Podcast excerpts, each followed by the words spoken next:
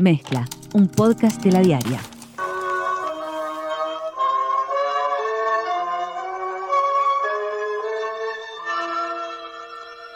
Bienvenidos a Mezcla en cuarentena. El virus anda suelto por el país.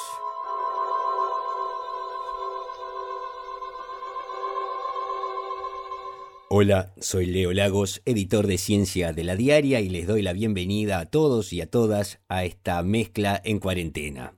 Nuevamente comencé con esa apertura musical de la película La Noche de los Muertos Vivientes, porque quiero reflexionar un poco sobre un aspecto interesante de esta pandemia, que es que nos obliga a revisar la información que nos llega todos los días y a tener una actitud vigilante sobre nueva información que se genera sobre nuevos aspectos científicos que se conocen, sobre nuevas estrategias para mitigar el contagio, algo que evidentemente a veces nos hace revisar lo que nosotros mismos ya dijimos sobre esta pandemia y la forma de ir adaptando nuestra vida a su presencia. Hace un par de emisiones en este mismo podcast hice alusión a esta película de zombies, diciendo que en las buenas películas de zombies muchas veces era peor la forma en que los seres humanos reaccionamos ante una contingencia. En una película de ese estilo, esa amenaza es una gran cantidad de muertos vivientes que le quieren comer el cerebro a otras personas y que en esas situaciones excepcionales cada uno trata de salvar su propio pellejo y le importa tres cuernos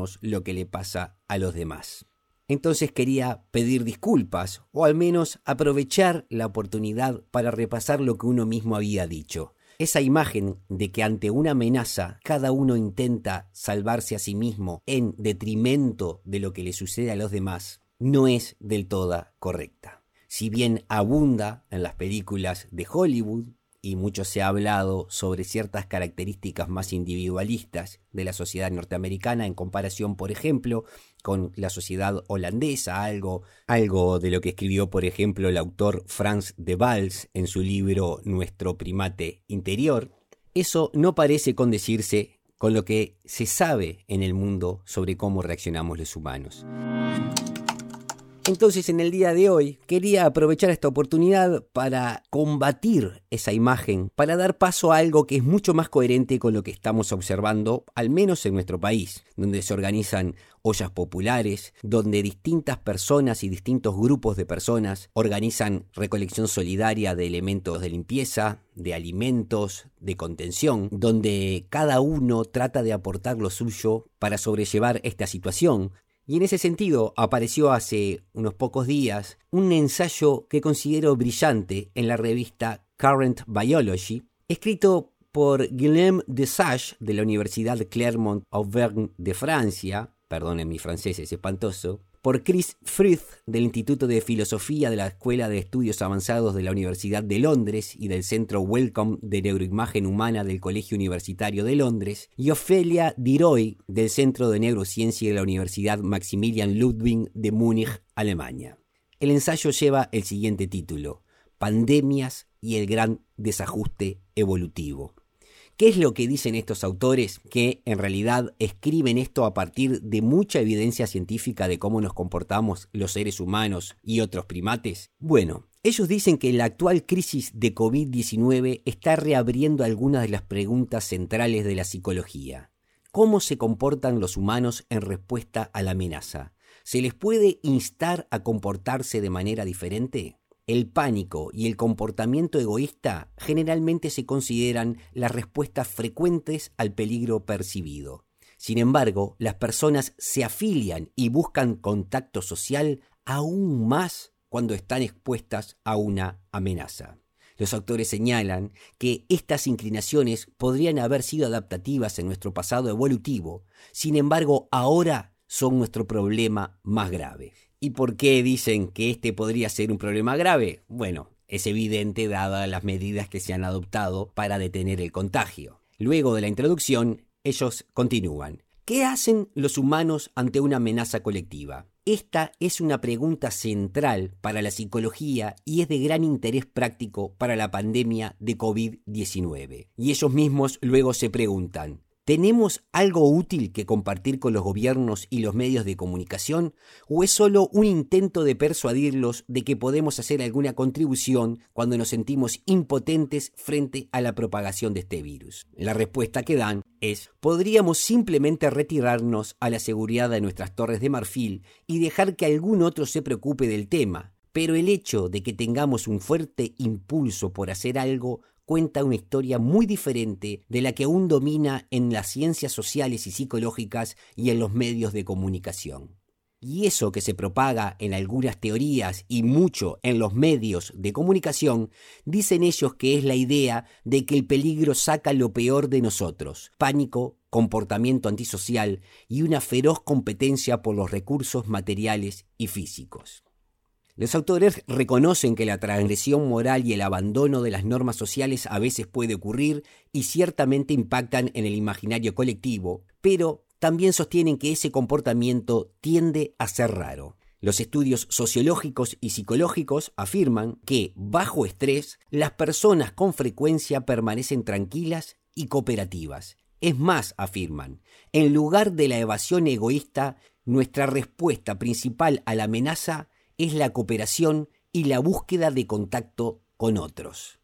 En esta línea, en su ensayo siguen argumentando, lo que aumenta en tiempos de ansiedad y amenaza no es un impulso por salvarse uno mismo a cualquier costo, sino un impulso intuitivo por ayudar a los demás. Obviamente señalan que esto tiene una consecuencia desafortunada y dicen que en respuesta a la actual amenaza de infección por coronavirus, deseamos contacto social, particularmente con los seres queridos y los vulnerables sobre esta narrativa del colapso del orden social ante una amenaza que ellos tildan de una visión jovesiana de la naturaleza humana, establecen que saca lo peor que tenemos y hace que las personas abandonen las sutilezas sociales y siendo naturalmente rivales, vuelvan a caer en brutalidad y miseria, como decía el filósofo Hobbes.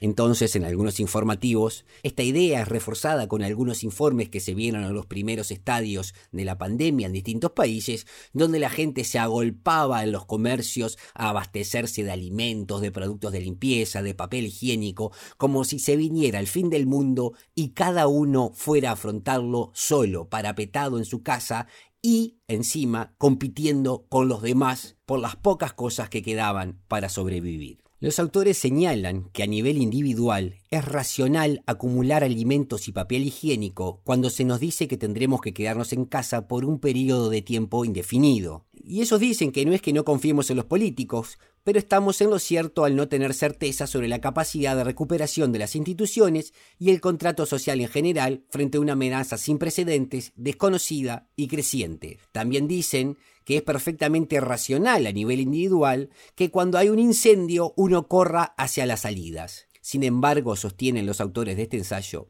estas decisiones racionales de acopiar alimento, de acopiar insumos de limpieza como papel higiénico o detergentes, esa decisión racional de correr hacia la salida en un caso de incendio, son cuestiones que reflexionamos conscientemente, porque dicen nuestras respuestas intuitivas iniciales son por el contrario cooperativas. Sostienen que en circunstancias reales que amenazan la vida, las personas no se toman el tiempo y deliberan con frialdad sobre qué comportamiento se adaptaría mejor a su propio interés, lo que sería dejar a los demás atrás y salir corriendo con suficiente comida y papel higiénico o buscar la salida más próxima. Por el contrario, señalan los autores, las personas en esas situaciones buscan contacto social.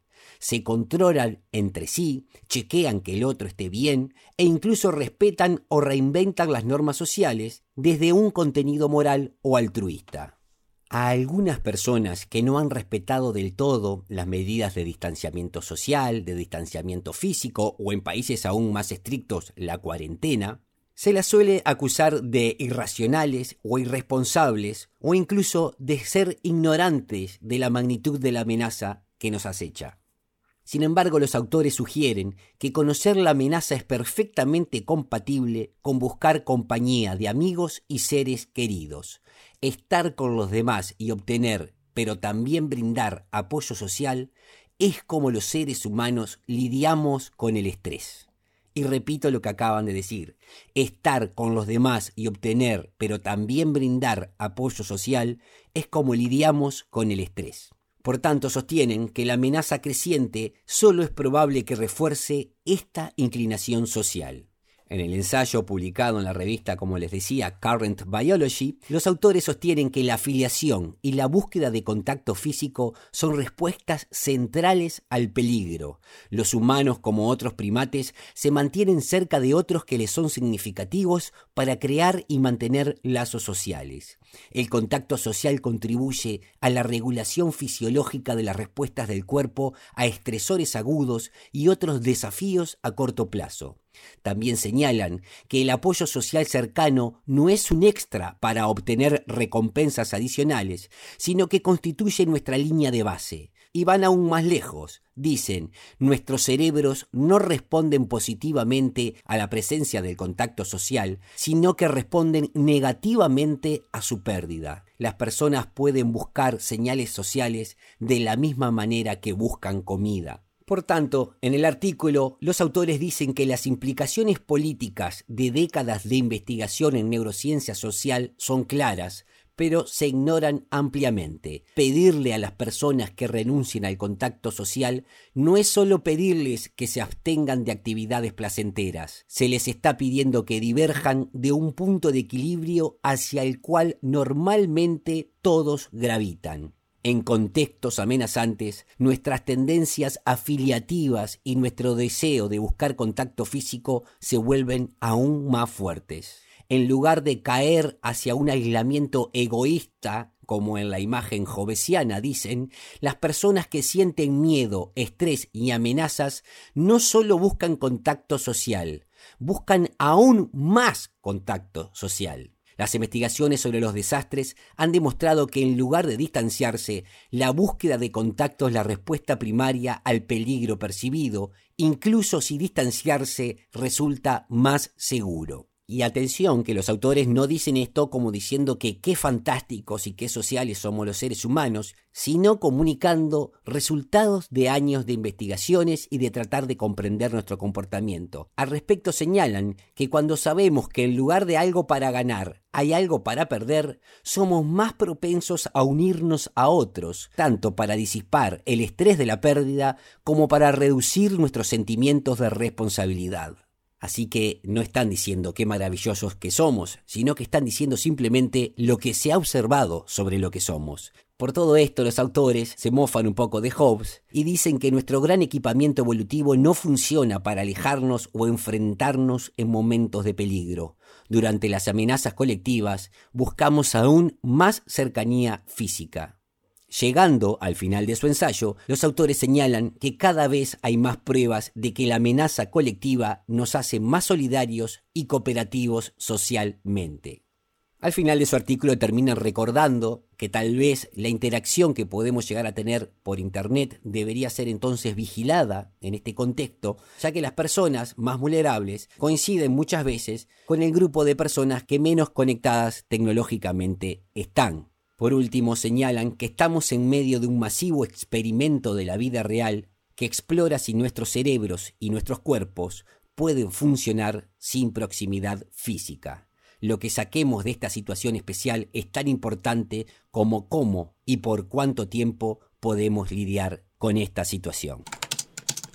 Quería compartir ese ensayo con ustedes. Le dejamos el link en la descripción del episodio para quienes quieran leerlo, haciendo la advertencia nada más de que está en inglés. No digamos entonces que las pandemias sacan lo peor de nosotros y veamos la cantidad de evidencia que tenemos a nuestro alrededor de cómo la sociedad y cada uno de nosotros se ha ido organizando para ser solidarios ante esta pandemia de coronavirus. Porque así como al coronavirus lo derrotamos entre todos, a las ideas que sostienen que cada uno de nosotros vino a este planeta para obtener el mayor beneficio individual sin importar lo que le sucede a los demás, pensamiento que sustenta todas las injusticias que vemos a nuestro alrededor, también las combatimos entre todos. Por más información sobre el coronavirus y sobre Uruguay y el mundo, los invito a visitar ladiaria.com.uy.